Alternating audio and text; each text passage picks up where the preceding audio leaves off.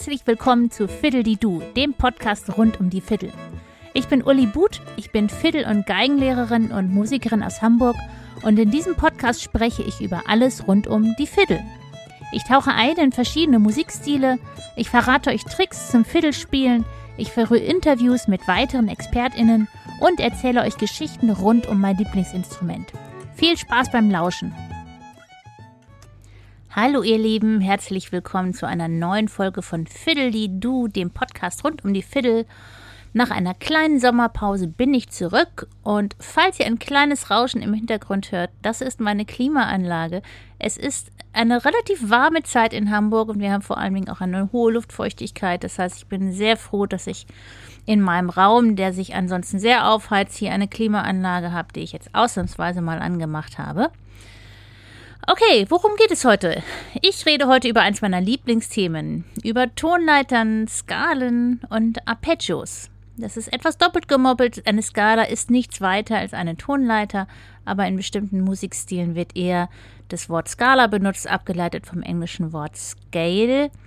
Und ähm, vor allem möchte ich hier auch über Tonleitern sprechen, die hier vielleicht nicht so geläufig sind ähm, sondern eher bei Gitarristen geläufig sind, wie zum Beispiel die Blues-Tonleiter.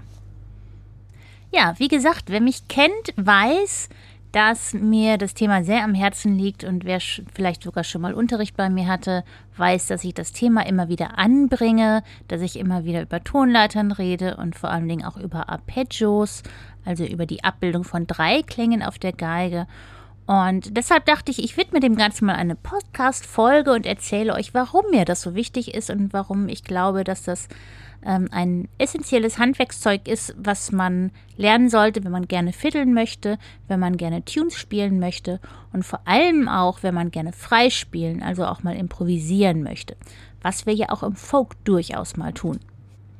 Also, warum brauchen wir Tonleitern?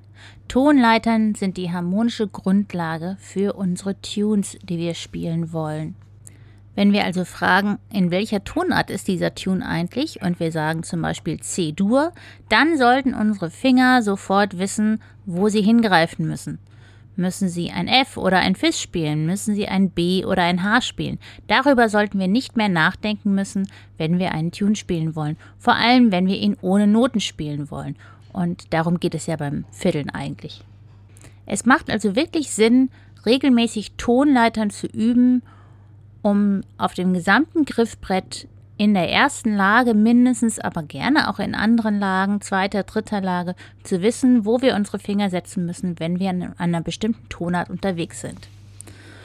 Nun haben wir ja nicht nur die in Anführungsstrichen normale Tonleiter mit ähm, den Halbtonschritten zwischen dem dritten und dem vierten und dem siebten und dem achten Ton. Das wäre jetzt so die Standard-Dur-Tonleiter die wir hier so geläufig kennen und im Kopf haben. Es gibt ja noch viele andere Tonleitern und gerade beim Fiddeln haben wir es zum Beispiel oft mit der mixolydischen Tonleiter zu tun, die eine verminderte Septime hat. Das heißt, der Halbtonschritt ist an einer anderen Stelle zu finden, und zwar zwischen dem sechsten und siebten Ton. Und da geht es schon los. Und ich sehe schon die ersten Köpfe rauchen. Aber keine Angst, ihr müsst euch jetzt nicht stundenlang mit Kirchentonleitern auseinandersetzen. Versucht einfach mal verschiedene Tonleitern zu üben auf eurer Geige, damit eure Finger geläufig werden und du irgendwann halt einfach nicht mehr drüber nachdenken musst. Aus den Tonleitern lassen sich dann auch Akkorde ableiten. Die brauchen wir zum Beispiel, wenn wir eine harmonische Begleitung auf der Geige spielen wollen. Wir brauchen sie aber zum Beispiel auch, wenn wir unseren Tune etwas verzieren und anreichern wollen und Doppelgriffe einbauen wollen, dann müssen wir wissen, okay, in welchem Akkord bin ich gerade und welcher Ton passt dazu. Das heißt, wir sollten nicht nur die Tonleitern an sich lernen auf der Geige, sondern auch die Arpeggios, also die Abbildung von Akkorden, meistens von drei Klängen, damit fängt man immer erstmal an, auf der Geige. Und aus denen kann man dann wiederum die Doppelgriffe ableiten. Auch hier ist Automatisierung das Stichwort. Übt eure Arpeggios und Doppelgriffe, bis ihr irgendwann nicht mehr darüber, nachdenken müsst, wie ihr jetzt zum Beispiel einen G-Dur-Akkord auf der Geige abbildet. Ich habe es ja vorhin schon mal kurz angesprochen. Es gibt also nicht nur die klassische Dur-Tonleiter, wie wir sie kennen, sondern auch andere Tonleitern, wie zum Beispiel die mixolydische. Ähm, es gibt auch die dorische zum Beispiel, die man auch oft antrifft. Aber es gibt auch zum Beispiel eine Blues-Skala. Es gibt verschiedene Skalen aus dem arabischen Raum, die wieder ganz anders klingen. Ähm, osteuropäische Skalen sind auch oft ganz anders. Ähm, und wenn man sich mal ein bisschen mit der Musik beschäftigt, sich mal die Tunes anguckt, dann wird man merken, da sind auf einmal anderthalb Tonschritte drin. Und das ist oft für unsere Ohren erstmal ungewohnt, aber wenn man sich da ein bisschen mit beschäftigt, und auch diese Tonleitern einfach mal übt, dann kommt man damit irgendwann sehr gut klar und die Finger können auch diese Abläufe dann automatisieren. Wenn ihr jetzt Lust bekommen habt, das mal auszuprobieren, dann schaut doch mal, ob ihr einen Tune findet, den ihr gerade übt oder den ihr gerne spielt, der nicht die klassische Tonleiter hat, sondern vielleicht eine etwas andere Tonleiter. Und ähm, ja, versucht mal rauszufinden, welche Skala da eigentlich hintersteckt und übt einfach mal diese Tonleiter. Wenn euch dann irgendwann langweilig wird und ihr keine Lust mehr habt, so stumpfe Tonleitern zu spielen, dann spielt einfach mal Varianten der Tonleiter. Zum Beispiel die Terztonleiter, denn die ist ein Element, das sich in ganz, ganz vielen Tunes wiederfindet und es macht total Sinn, auch das zu üben. Terztonleiter heißt, wir klettern die Tonleiter in Terzen rauf und runter. Ich demonstriere das mal gerade anhand der G-Dur-Tonleiter. Ich fange auf der tiefen G-Seite an und spiele jetzt mal eine Oktave in der Terztonleiter.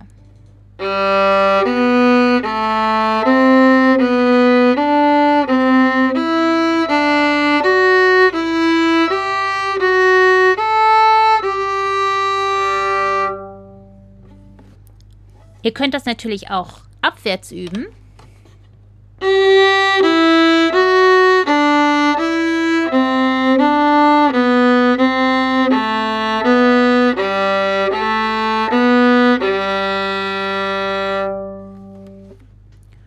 Das ist, wie gesagt, ein Element, das sich in ganz, ganz vielen Tunes wiederfindet. Das heißt, auch da macht es Sinn, dass die Finger sich daran gewöhnen und das automatisieren. Wenn wir uns jetzt mal die Arpeggios anschauen, von denen ich schon gesprochen habe, das sind quasi nach aufeinanderfolgend die Töne eines Akkordes. Ein Dur-Akkord zum Beispiel besteht aus dem ersten, dritten, fünften und Ton der Tonleiter. Ich habe dazu auch schon mal was geschrieben auf meinem Blog auf fiddleschool.de, wenn ihr da mal schauen wollt zum Thema Arpeggios. Und ich muss mich hier nochmal korrigieren. Natürlich bestehen auch Moll-Akkorde aus dem ersten, dritten und fünften Ton der Tonleiter. Aber ich möchte es gerne mal demonstrieren, jetzt anhand des G-Dur-Akkordes. Wir haben also da die drei Töne G, H und D. Und die spielen wir jetzt einfach mal über das gesamte Griffbrett verteilt. Das heißt, wir suchen uns immer den tiefsten Ton aus diesem Arpeggio, den, den, äh, den wir spielen können und spielen bis zum höchsten Ton in der ersten Lage, den wir spielen können. Das heißt, wir gehen jetzt vom tiefen G bis zum hohen H.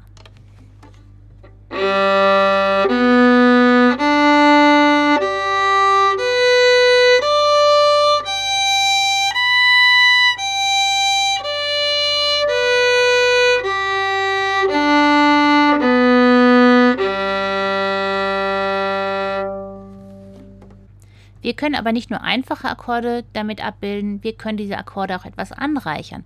Vielleicht, wenn ihr selber Gitarre spielt oder mal so Akkordsymbole gesehen habt, da stehen oft noch so Zahlen daneben. Und wir jetzt zum Beispiel einen G7-Akkord spielen wollen, heißt die 7, dass wir den siebten Ton der Tonleiter mit dazu nehmen.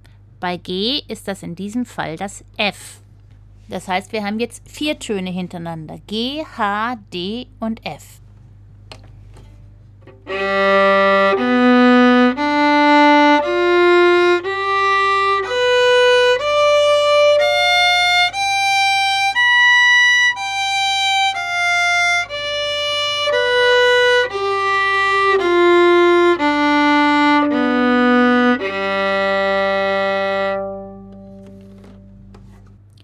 diese Arpeggios kommen zu Hauf in Tunes vor. Wenn man sich zum Beispiel kanadische Tunes mal anhört, die sind voll von Arpeggios. Sprich, wenn ihr die drauf habt in den gängigsten Tonarten, dann könnt ihr euch die Tunes viel einfacher merken. Es fällt euch viel leichter, die nachzuspielen, weil eure Finger einfach schon wissen, wo sie lang müssen. Wenn ihr jetzt auf der Geige Harmonien abbilden wollt, sprich Doppelgriffe, um zum Beispiel ein Stück zu begleiten oder auch einen Tune etwas interessanter zu gestalten und Doppelgriffe zu ergänzen, dann nehmt ihr jetzt einfach die Noten des Arpeggios, das ihr schon könnt, und bildet daraus die Doppelgriffe. Am Beispiel von G-Dur wäre dann das zum Beispiel, könnt ihr das G und D zusammenspielen. Ihr könnt das H und D zusammenspielen. Oder ihr könnt ein H und G zusammenspielen. Und so könnt ihr das dann über das gesamte Griffbrett machen. Ihr könnt euch übrigens auf meiner Website www.fiddleschool.de eine Übersicht über alle Doppelgriffe in allen Tonarten auf der G- und D-Seite herunterladen. Alles, was ihr dafür tun müsst, ist, dass ihr euch für meinen Newsletter anmeldet. Dann bekommt ihr das zugeschickt. Und wenn ihr meinen Newsletter aber gar nicht haben wollt, meldet ihr euch einfach sofort danach wieder ab und dann passiert überhaupt nichts. Aber ihr habt die Liste mit den Doppelgriffen und damit könnt ihr dann im Prinzip jedes Stück schon mal begleiten. Gerade wenn man Stücke begleiten will, ist es auch sinnvoll, wenn man sich mit der Beziehung zwischen den verschiedenen Tonarten so ein bisschen auskennt. Da empfehle ich immer, sich mal den Quintenzirkel zu, zu Gemüte zu führen. Vielleicht kennt ihr das noch aus der Schule. Ähm, da sind immer die Akkorde, die nebeneinander stehen, die, oder die Tonarten, die nebeneinander stehen, stehen in einer engen Beziehung zueinander, wie zum Beispiel G-Dur, C-Dur und F-Dur. Ähm, wenn C-Dur in der Mitte steht, dann ist das die sogenannte Tonika, das ist die Grundtonart. Dann ist G-Dur die sogenannte Dominante und F-Dur die sogenannte Subdominante.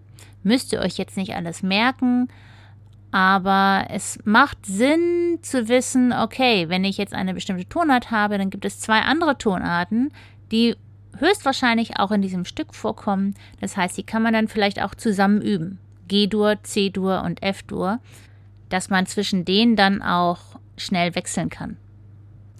Das ist die eine Möglichkeit, dass man also vom Quintenzirkel ausgeht und guckt, okay, welche Tonarten liegen eigentlich nah beieinander. Und dann gibt es, wie gesagt, diese ganzen Fachbegriffe, die man nicht unbedingt kennen muss, die die Beziehung der einzelnen Ton Tonarten zueinander definieren. Es gibt auch ein anderes System, das ist, so, das ist das sogenannte Nashville Number System, das sich mal entwickelt hat, um zum Beispiel, wenn man gerade im Studio ist und ein Stück aufnehmen will, schneller zwischen den Tonarten wechseln zu können, wenn zum Beispiel der Sänger oder die Sängerin sagt, nein, ich möchte das gerne einen Ton tiefer singen. Und das funktioniert so, dass die Stufen der Tonleiter genannt werden, anstatt der tatsächlichen Akkorde. Das heißt, man sagt vorher, das Tonart ist zum Beispiel in C-Dur und äh, dann steht aber auf dem Leadsheet, also auf dem Ablaufplan quasi des Stücks kein C, sondern eine 1. Das heißt, die Grundtonart wird gespielt. Und wenn man dann die Subdominante spielen will, also F-Dur, steht da keine, kein F, sondern eine 4. Und bei der Dominante steht dann eben nicht G-Dur, sondern steht eine 5. Das heißt, man hat dann eine Akkordabfolge 1, 4, 5 die immer gleich bleibt, egal was die Grundtonart ist. Und wenn der Sänger oder die Sängerin dann sagt, ich möchte das Stück aber lieber in A-Dur singen, dann weiß man, ah, okay, jetzt ist die 1 ein A, dann ist die 4 ein D und die 5 ein E-Dur. Am besten schaut ihr selber mal, mit welchem System ihr am ehesten klarkommt. Ich bin aufgewachsen mit den Begriffen Tonika, Dominante, Subdominante. Ich kenne den Quintenzirkel und ich kenne zwar auch das Nashville Number System, aber da muss ich immer erst nochmal nachdenken. Aber ich kenne auch Leute, für die ist das äh, dieses Nummernsystem viel einfacher und die kommen damit viel besser klar. Ich habe vorhin ja schon mal demonstriert den Akkord G7, wo also die 7 quasi noch dazugefügt wurde für den siebten Ton der Tonleiter. Das geht natürlich auch mit allen anderen Zahlen und wenn man dann mal in den Jazz schaut, steht neben dem Akkordsymbol eine Unmenge an Zahlen und Zeichen und Buchstaben. Und das ist quasi schon eine Wissenschaft für sich, diese Akkordsymbole zu lesen. Hier nur so viel, die Zahl, wenn da eine Zahl daneben steht, bedeutet dass dieser Ton der Tonleiter wird dem Grundakkord hinzugefügt. Also was zum Beispiel noch geläufig ist neben der 7 ist die 6 oder die 9 und das kann einem Akkord eine sehr schöne Farbe geben. Und wir können natürlich auch diesen Ton, diese Note dann auf der Geige im Akkord abbilden, indem wir zum Beispiel, wenn wir ein G6 spielen, dann wäre der sechste Ton das E und dann könnten wir als Doppelgriff ein G und ein E spielen.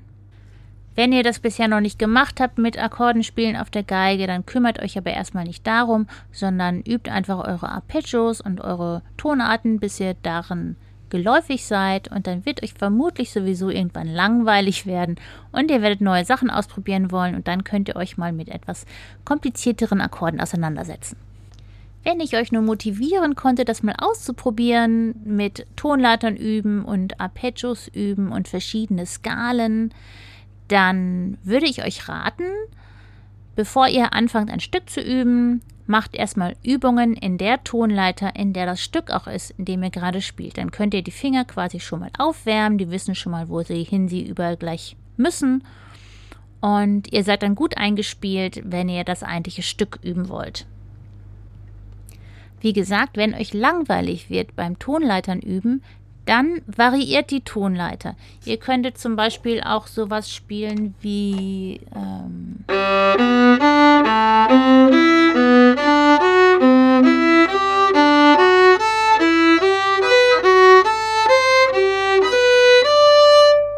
also immer zwei Terzen hoch und dann auf dem nächsten Ton wieder anfangen. Oder ihr spielt in Quarten.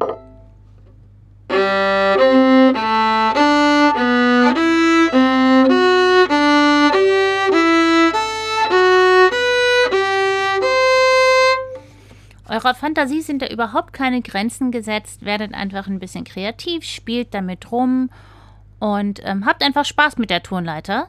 Und je mehr, je mehr ihr einfach ausprobiert, desto leichter wird es euch nachher fallen, auch frei und ohne Noten zu spielen.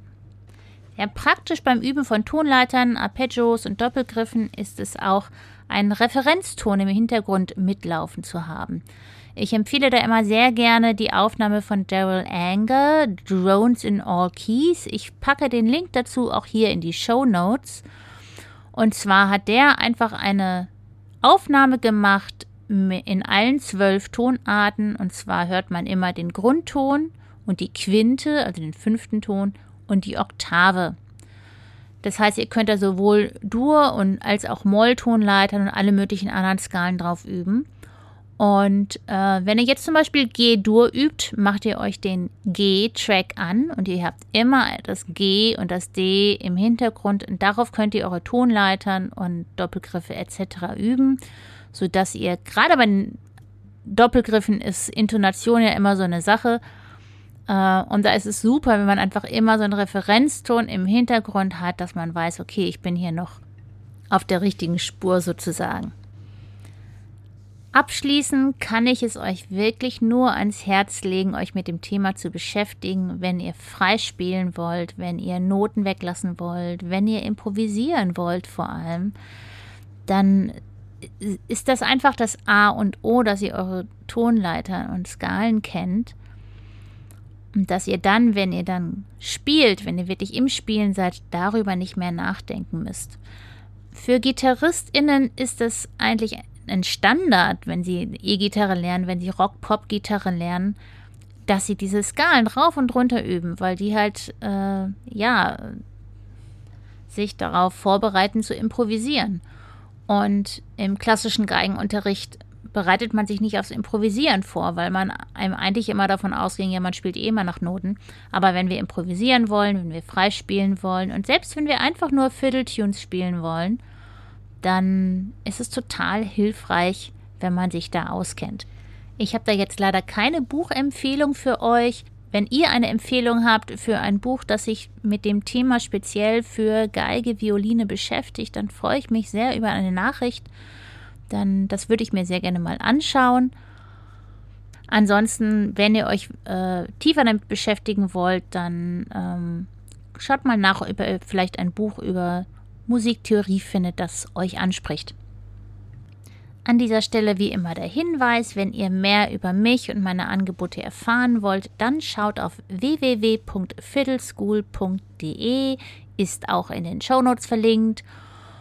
Und ich würde mich natürlich auch über eine gute Bewertung meines Podcasts freuen und wenn ihr ihn an Freunde und Bekannte weiterleitet. Ich hoffe, ich konnte euch etwas motivieren, euch mit dem Thema zu beschäftigen. Ich hoffe, ihr fandet es interessant und ich würde mich freuen, wenn ihr in zwei Wochen zur nächsten Podcast-Folge wieder einschaltet. Bis dahin, Fiddle on, eure Uli.